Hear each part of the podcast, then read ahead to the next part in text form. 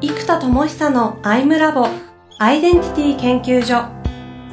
私は何者なのかそれは人類にとっての永遠のテーマ。15年の歳月をかけ開発された統合された究極の私と出会える技術アイミング。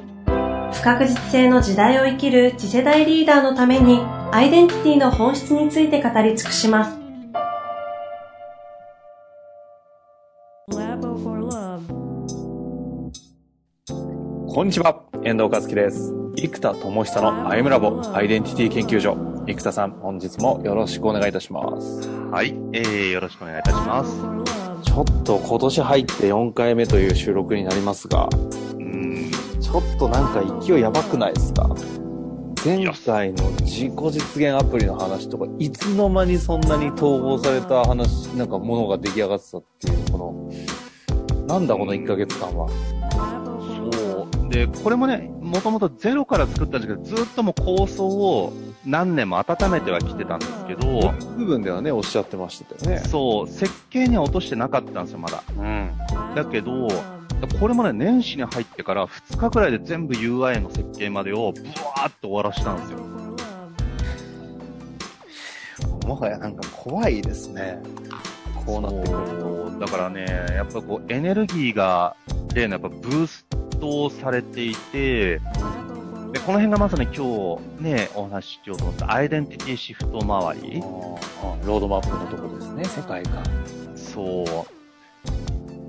えー、まずでいくと、えーはい今、社名変更するって言ってたじゃないですか。はいはい。でね、結局ね、だから去年もいろいろ忙しかったりもいろいろ他のことをやって、あの、アイデンティティブースターにシフトさせようとしたんですけど、登記上はシフトできてないんですよ、まだ。うんうん。で、これまた功を奏して、えっと、今な、何が起きたかっていうと、実はアイデンティティブースターじゃなくって、結論から言うと、ワオブースターのが熱いんじゃないか説が相当来てるんですよ。ほうほうほう。そう。というのは、ワオって自分のアイデンティティの一部なんじゃないかっていうのが改めて出てきたんですよ。はいはいはでね、これが、えっ、と、いや、本当はやってることが何って分かりやすいから、アイデンティティブースターがいいなと思ってるんですけど、音がね、やっぱアイデンティティブースターなので、うんちょっと真面目なんですよ。い。うんうん。で、やっぱこう、もともとワオウェイっていうのも、ワオな道を歩んでほしいっていうことだったから、はい。ワオウェイだったんだけども、よりブーストするってイメージとか発明感みたいなのがより強くなってきたから、それをブーストする存在として、ワオブースター、超いいなと思い始めて、はいはいはい。でこれもね、いい流れで、えっと、ほら、今まで僕、チームを作る作らないで、作らない方向でずっと来てますよね。そうですね。で、えっと、まあ、今年も引き続きおそらく社員を雇うっていうスタイルではやらないんですよ。うんうん。多分、多分。で、えっと、今は本当に超一流のプログラマーとかね、もう本当に素晴らしいキャラクターのイラストレーターの方とか、うん。どんどんこう、本当にスペシャリストが組んでいけてるんです。はいはい。で、今年は、えっと、やっとアイデンティティシフトっていう名前そのもののメディアを出す。うんうん。あ、そんなことまで進んでるんですね。アイデンティティシフトってメディアを出したり、はい。で、ここもまた、えっと、超優秀な人をアテンドしてもらって、ええええその、ライターの専門の会社うんと一緒に作るんですよ。うんうんで、かつ今まで弟子を作る作らないで、えっと、ね、あの、一人、こう、若者ですごいセンスいい子がいるって話を前したじゃないですか。ええええ私はお会いしてますけども。そうそうそう。はいだから彼むちゃくちゃいいですよね。で、そうですね。で、えーっと、もう一人長年ずっと、まあ、おそらく僕のことを一番信頼してくれてる、もうんう兄貴みたいに言ってくれる若者がいて、ええで、その彼が、あの、声、ボイストレーナーで、うん本人も、えーっと、もう歌手なんですね。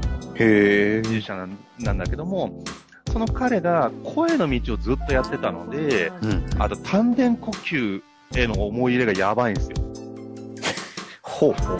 もう超すごくって、あの、じゃあ、そこ、そこだけで一回取れちゃいそうな、なんそうそう。エネルギー感じますけど。あの、ちょっとここ共有させてもらうと、はい前ね、僕あの、シェアハウスをやってた時にそこに住んでた男なんですけど、はい。すごくって、あの、彼ね、あの、東工大の院を出てるから、むっちゃバリバリ理系なんですよ、もともとね。はあ、はで、某大手商社でも内定取ってたんだけども、あ、はい。僕の道は歌ですとか言って、あうん。の、大手もう、もう有名商社の内定を辞退して、もう私は歌に生きさせていただきますみたいな、本当にそういうね、こうなんかもう、命の、僕の命の使い方は歌だと思うんです。みたいな、なんかそういう感じのエネルギーあがさ、もう超いつも真剣でね、面白いやつなんだけど、あ、うん。ですっごいだからその当時面白くって、丹田呼吸力が足りないから、で、彼音大でもないし音楽ずっとやってたわけじゃないから、普通だから理系だからね。だから、すごいのはね、なんかね、腹になんか帯とかをキュッと強めに絞ると、腹が圧迫されるじゃないですか。はいはい。で、それを丹田筋でふっと外にずっと貼る。んで、マスクを5枚うんするんですよ。で、はいそうすると、あの、要は、丹田筋を相当やらないと呼吸が苦しい状態？で、丹田には帯で負荷をかけてるじゃないですか、筋肉に。はいはい。で、吸うところにはマスク5枚やってるから、もういわゆる、あの、マラソン選手の高山トレーニングみたいな人って、今度、吸いにくい状態ができてるわけじゃないですか。うんうんうん。で、それでチャリで、葛西から渋谷までチャリで行くんですよ、歌いながら。もうやばくないですか？そういう生活を10年とかやってる。おかしい。おかしいもん、マジで。周りやっぱいますね、行くとそんなにやばいのが。もうこうやってやってたもんだから、10年やってるんですか、それ。もう今やすごいレベルですよ、歌とか。もうね、パワーとかも尋常じゃない。もう、もう本当日本トップのクラスのオペラ歌手の師匠のもとで学んでたりするんですよ。へでもやっぱそういう超一流の人が、なんかもう、もう実力を認めるレベルにも来たんですよね。あ、何？え、でももともと音楽してたんですか？いや、これ違う、違うんですよ。その勝者蹴った後から。えっ、と、その、その前。前、前からやってます。前からやってますけど、でも大学入ってちょっとなので、ああ、じゃあもう本当に後々ですね。そう、しかもすごいのは、ちょっとしかやってないわけじゃないですか、大学入ってから。はいはい。そのだから、う子供の頃から歌やってますの人に比べればですよ。まさに本当そうですよね。なんだけど、彼が、えっと、NGO の活動で、ウガンダに留学してた時に、うんなんか半年か1年ぐらい行ったらしいんですよ。ええ。で、その時に、なんかどういう流れかよくわかんないけど、いろんな流れが流れ回って、ウガンダの紅白みたいなのがあるんですって。はい。で、ウガンダとか、こうなんか、ゴスペルみたいな、なんか、あれじゃないですか。アフリカの人すごいじゃないですか。うんうんうんそれを、えーっとね、なんかね、年越しにやるんですよ。はあはあおあの、皇居みたいな場所と王族のなんか庭みたいなところでやるんですけど、ええ。なぜか彼がそこで鳥になるっていう、なんか、よくわかんない。なんか回り回ってなんかいろんなご縁とタイミングで、なんか鳥を任されたらしいんですよ。だからウガンダでは彼超有名人。ですかなんかゴスペルがすげえ日本人がいるみたいな。やばくないですか？その流れとか。何なんですか、それ？何なんでしょうね。何なんですか？むいやー、え、それが一緒、昔一緒に学生時代は住んでたんですか、彼は。あの、僕は近くに住んでますけど、僕はちょっとシェアハウスに住んでましたね。へえ、もうかんない人間集まってましたね。そう。で、その彼が、要は話を戻していくと、はいはいはい歌の道だったところが、うん今年からやっぱり深く向き合うセッションとか、人は材開発の道もやっていきたいと。でここに来て。はい。そうまあ、もともとそういう思想なんですけど、うんうんうんやっぱ今まではもう歌一本に絞らないと、実力も含めてね、複数のことやってもむ伸びないから、もうはい歌、呼吸とかやってたわけですよ。えで、今年からそこを本当にやりたいと。えでも、だったら、それこそね、一緒に会ったら、もうそれは僕は教えられることいっぱいあるし、うんうん。今度僕がボイストレーニング、呼吸超大事超大事って言うんですけど、呼吸の訓練僕が全部できないですよ。あかつ、そこはもう彼と僕で比べちゃうと、もうスペシャリストとして次元が違うので、彼あ、は。そうですよね、そこは。うん、もうすごいですよ。あの、ちょっと面白い話多すぎて、そう話すと終わんないですけど、ちょっと、ちょっとだけ聞かせてくださいよちょっ。とちそう。だから今ね、ミメタマーの人たちにもね、はい。こう、結局セッションってこの呼吸、息の間合いとか、息遣い、息音、息色っていう、息のこういう使い方が超大事なわけなんですよ。うん。だから丹田呼吸とか声の訓練をしないと、そういうレベルのセッションって絶対できないんですね。だから、あの、声の合宿とかやったんですよ、2日間。えで、彼こうして。で、奥さんもミュージカル女優なので、あえへのあアメリカ人なんですけどね。えで、えっと、そこで、えー、なんだ？合宿やった時に、はい。その、丹田スクワットっていう、あの、何、何それ？丹田スクワットというか、腹に帯をクッとちょっと巻いて、それをクッと押し出して、結局太ももの力も大事なんですよ。だから、えっと、息を、呼吸しながら丹田を鍛える丹田スクワットっていうのをやるんですけど、彼の基準がほそそのぶっ飛んだ基準の人だからね。えっ、と、そうですね。皆さんこれちょっと、えっ、と、初心者の方も多いんで、じゃあ少なめに300回で。ちょっと待って。少なめ、少なめで300回ってどういう基準なの？もう大爆笑。彼的な初心者向けに相当、むっちゃ優しい仏みたいな性格の人なので、相当みんなに優しくっていう気持ちで、うん、そうですね、じゃあ皆さん初心者なんで、って言って300回だから、もう足プルプルになりながら大人たちがさ、300回やったら死ねみたいになって。あったんです超面白いからみんな300回で、まあもちろん途中でちょっとダウンする人もいますけど、そう。もうね、超面白かった、もえ、ネタじゃなくて？う。ネタじゃない、マジです、マジです。全然ネタで言った出ちゃうんですか普通に、ああ、皆さん初心基準の方ね。そう、だから彼にとってあれ1日1000回だからなんなんかね、もうま、日課でずっとやってんですって。ああ、ああ、もうだから皆さん初心だから300回です。30回じゃないのっていう。この基準の飛び方やばいなと思って。もうちょっと待ってください。今日その、終わんない終わんない。だから、だからその彼、ないですね。そのはい彼が今年からその、二人目の弟子みたいな感じで入ることになったんですよ。で、これも年始話した時に、まさかそういう流れと僕も思ってなかったから、今年もね、うんボイトレよろしくって言って、あの、年始のミーティングしようぜって話したら、なんかその方向だとか、じゃあその方向だったらやるかって言ったら、やろうってなったんですよ。ええだから二人弟子を作ることになったのと、で彼はもともとそういう向き合うっていうのをひたすらすごいやってきてるんです。すっごいできるんです。えうん、うん。で、まさに今日の収録の前、朝一に、えっ、と、セッションの訓練で僕のセッションを彼がやるっていうのをひたすら今一緒に練習してるんですけど、ね。はい。まあ、ただもう元々のがむちゃくちゃあるから、アイデリングっていう自問自答の技術、こっちが問いを作って、スキルがいらないやつなので、はいはい。あり方だけで番組でもやってますね。そう。ただあり方だけでいけるんだけど、これができてるのがまずすごいじゃないですか。うん。で、今朝まさにメッセージとかアイデンティティをもう一回やったら、さっきの話に戻しますけど、ワオっていうのが僕のアイデンティティの一部なんじゃないかはという話になって、そこに繋がるんですか？そうもうそう壮大すぎるわ、そうもう。そうそう、この流れがね、そこに帰着するんですすごいでな。やっぱはいはいアイデンティティブースターだって、ワオブースターじゃねえ仮説が出てきたのと、説ね。はいはい。あと、メッセージ？これはい結構ずっと難しかったんですよ。で、メッセージの作り方っていうのがあるなと思って、えメッセージって、誰がどんな葛藤の時に刺さるのかっていうのを考える必要があるんですね。うんうん。で、えっと、例えばナイキの Just Do It とかだったら、ね、こう、ああ、やるかやらないかどうしようかな、でも現実難しいし、とか、うん悩むじゃないですか。うん。とか、ね、マラソンだったらもうやめようかな、苦しいしとか思うじゃないですか。でもそこに、その A は B で、やるかやらないかで、まあ、A が良くって B がダメだとするじゃないですか。はい。例えばね。そうすると A でやるたいんだけど B に傾いてやめようかなとかなってる時に、just do it って言われると、やるってなるじゃないですか。なりますね。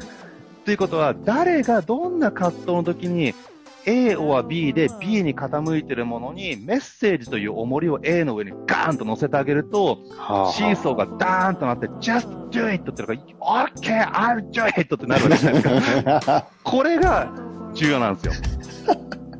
もうなんか、はいはい。はい。今も非常に伝わります。そう、もう今年僕エネルギー高いんでね。ちょっとね。すごいっすね。で、はいこの Mac もそうですね。Think Different っていうのがありましたよね。うん。で、これも、いや、こんな自分の尖った意見言ってもみんなに反対されるし通んないから、まあちょっと部長の意見に従った方がいいのかなってこう、合わせるか、ええ自分の意見を貫くかっていう、この葛藤って組織人だとみんな経験するじゃうないん、ですか。うん、で、自分の意見と信じる価値とか、自分のセンスを信じたい自分と、うん。うん。いや、みんなに合わせなきゃいけないんじゃないかっていう葛藤が A を B で出ますよね。はいはいはい。で、ああ、でも合わせた方がいいかなってちょっと B に傾いた瞬間に、もう、think different って言われるわけですよ。そうすると、ああ、そうだよ、人と違うことやってなんぼじゃないみたいな。人と同じことやったらオリジナリティ独創性ねえじゃねえかみたいな。俺は俺だと人と違うがなんだが違うことが価値なんだみたいな風になって、で、もう差別化とか全部そうじゃないですか。うんビジネスで大事なこともクリエイティビティも。同じことやっちゃダメなんだけども、同調圧力が社会ってのあるわけですよ。はいはいはい。そこに対して、俺はちげえって叫びたい人たちが、think different に、わーっと、OK! ってなるわけですよ。なので、この、誰がどんな葛藤の時にシーソーを本人が本当にありたい方にガコーンって重りを乗せるかがメッセージなんですよ。はいはいはいはで、この構造で見たときに、じゃあこの、自分が一体どんな人に対してどんなメッセージなのかと考えたときに、ここがね、実はね、やっぱりちょっと今まで僕ちょっとずれてたなと正直思ったんですよ。うん。ほうほうほ自分をうまく生きられない人が自分を生きるっていう方向に持っていくイメージだったんですよ。でもそれって自分にも刺さらないメッセージなんですよ。なんでかっていうと、自分は生きてるじゃないですか、ある程度。もはや、うんみんな。うんだから自分を生きられなくて自分を生きる。だから年始にあの、そごうの CM がバズりましたよね。えええなんか私を生きると。ひっくり返せと。えうんでも、あれが僕にとってはまさにアイデンティティの時代だから、これがバズったなと思ってるんですよ。うんうんうんただし、私は私っていうメッセージでは僕には刺さんないですよね。なぜなら私は私はもうすでに終わってるから僕の中で。はいはい、そうですね。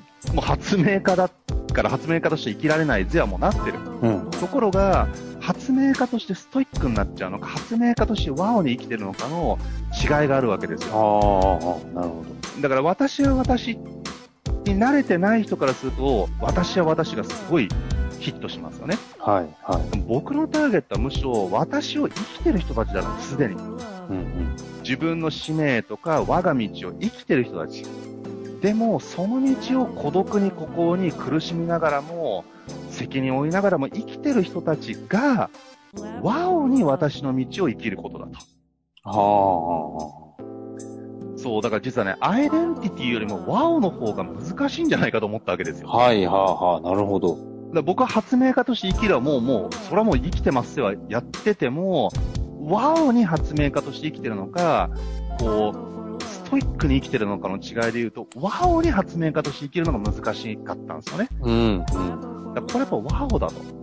で、この、ワオが天地人、天地の統合、陰陽統合でいくと、ワオって上にブーンといくエネルギーじゃないですか。うんうん。だから、ワオってやるから浮い浮きやすいんですよ。うんうん。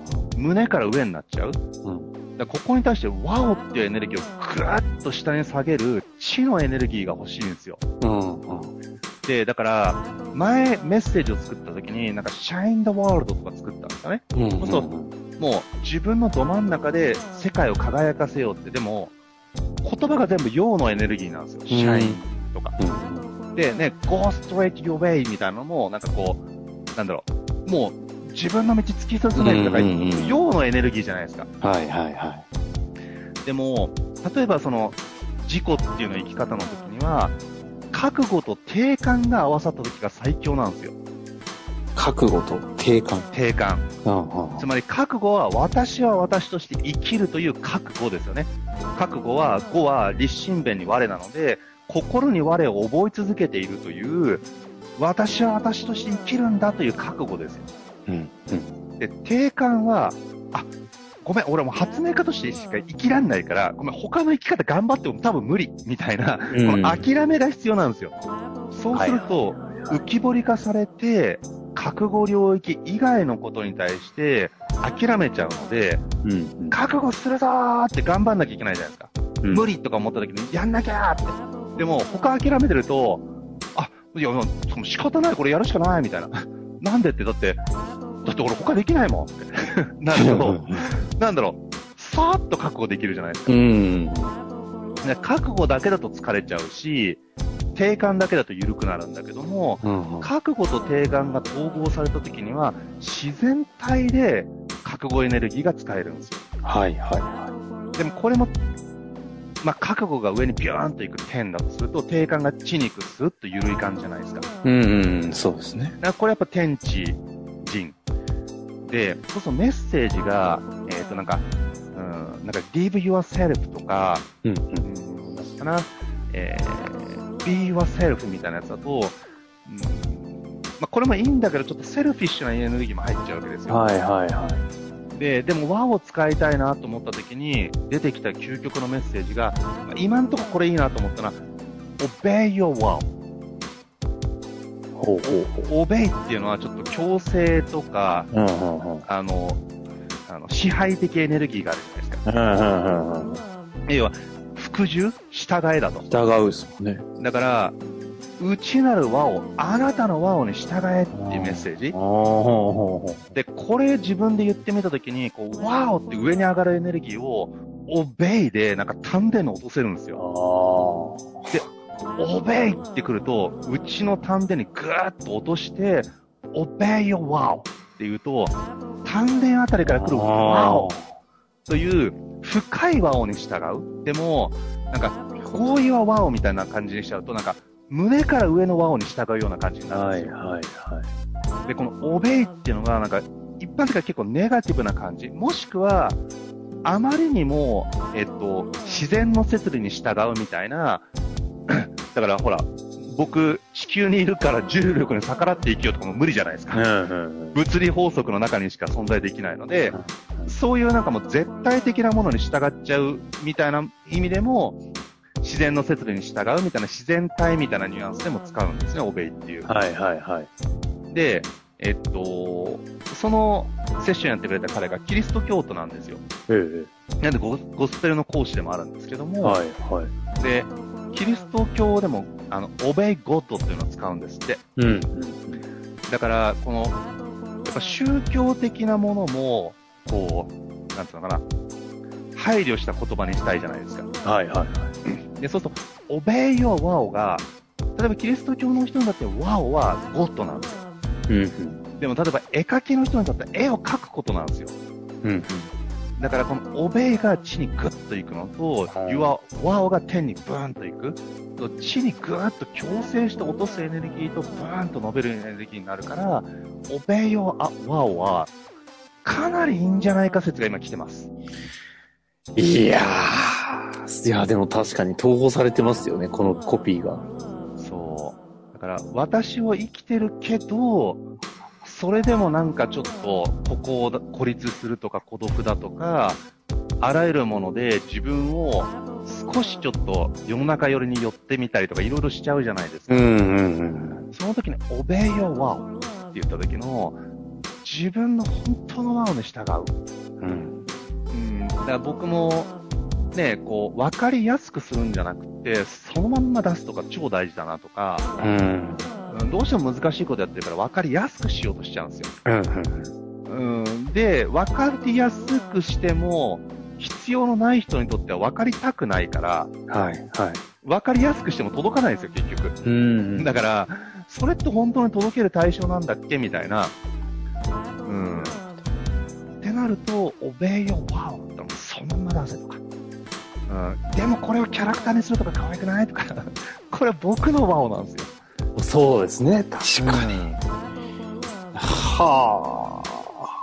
これそういう意味で、えっと、アイデンティティシフトっていう、えっと、社名がアイデンティティブースターからワオブースターにする場合はもうこれ完全なアイデンティティ、アイデンティティシフトね、デンシシフトね。はいはいはい。だから、アイデンティティよりも wow の方がやっぱり上位概念かな説が、まあ、 wow のアイデンティティとして生きるんだけど、 wow のアイデンティティとして wow に行けてるかというと、 wow に行けてない時が、特にこの2年僕は経験してるので、うんうんうん。やっぱワオに生きる。うん。っていうこと考えると、オベイよワオだし、ワオが何者としてどこへ向かうかに従ってるのがワオの人はやっぱりアイデンティティからやった方がいいし、うんうんうん。考えない方がいい。何者でもない私を大事にした方がいい。つまりアイデンティティなんか探す必要がないっていう人もいっぱいいるから、うんそれがワオだったらそこに従えばいいと。うんうん。うん、だから、オベイヨワオっていうのがいいし、ワオ。そうするとほら、オベイヨワオって私を生きようとしてる人が言われたら、いや、それは従いてえさと。でも従っても、むずいじゃんってなると、ふっふっふと、こちらにブースターが4つございますが、みたいな。AI ブーストとか、なんか、プラットフォームでブーストとかっていう風にブースターをつけてあげると、オベイやワオで生きようと思ったんだけど、難しいぜを、いや、それはむずいよねって僕も難かったよと。だからここに4つのブースターあるから全部つけて、で、ブースターだからね、あの、ドワーンと飛んで地球から飛び出したらもうブースターを切り離してくれと。うんうん。うん。で、また次のステージに次元を越したいときにブースター使ってねっていう、そう。だから、ワオブースターとして、オベイヨワオっていうメッセージの責任として私たちは、それをブーストする存在として、ここにいますよという、なんかメッセージとアイデンティティがこうなんか、連動するな、みたいな。はあ。いやー、すげえいい回でしたね。あの、ちょっと初めの、何でしたっけあの、歌手、歌手目指してた方の話がもはや忘れるぐらいに。ああ、でも彼もすごいですけどね。いやいや、いずれ出てもらいましょう。いや、本当ですね。ちょっとさすがにそれ聞くと出てほしいですね。でも、こ声としてはね、非常に相性いいですから、ね。そうそう。いや、もうこ声のプロっていうか、呼吸のプロ。まずこ、丹田呼吸のプロですね、本当に。うんうん。もちろん声もだけど。うん、はい。へえいやー、面白かったですね。はい。まあ、というのが前回から踏襲していくと、あの、うんロードマップうんというところにおけるアイデンティティね。生田さん自身のシフトの部分の話ですうよね。ん。ワオブースター、オベイユアワメッセージとアイデンティティですね。メッセージとアイデンティティですね。なんだが、てか、生田さんちょっとあれじゃないですか。冒頭からのね、話で、時間の密度が大事だって話してましたけど、うん。時間の密度がちょっとなんか次元が変わってますね。そう、今年ね、こういうなんか哲学的なところも一気に進むし、チームも進むし、キャラクターもガンガンできるし、アプリもガンガン進むし、うん、やっぱ明らかに、たった今年に入って2週間、もうそのうち僕4日間研修ですから、でそれを除いて、まあ、しかも三が日はやってないので、はいはい。でもまず1週間ちょっとそう、実質1週間でこのアウトプットがパワーッと出たんで、うんやっぱなかなかいいぞっていう。そうですね。この密度で、あとね、かける50して、1年間ね、やってったらいいですね。ああですね。いや、というわけで、一旦この辺りで終わりたいと思いますが、えっと、はいまあ、また1ヶ月後に4本収録したいと思っていますけども、はい。来月までというか、1ヶ月の間はなんか、なん、なんだろう、なんかありますか？それまでにこんな感じっていう。えーっとね、世の中にリリースされるものはまだ少ないかもしれないです。アイデンティティシフトが2月頭には出す予定なので、はいはえーっと、それがリリースされてる感じはありますね。い。2月頭に何がですか？アイデンティティシフトってメディアを出します。あ、メディア？あそうそうだメディアが先に来るんですね。ここにね、ポッドキャストもね、貼っていきたいんですよ。ほうほう、いいじゃないですか。うん。うん、うん、うん、うん。なるほど。メディアが出ると。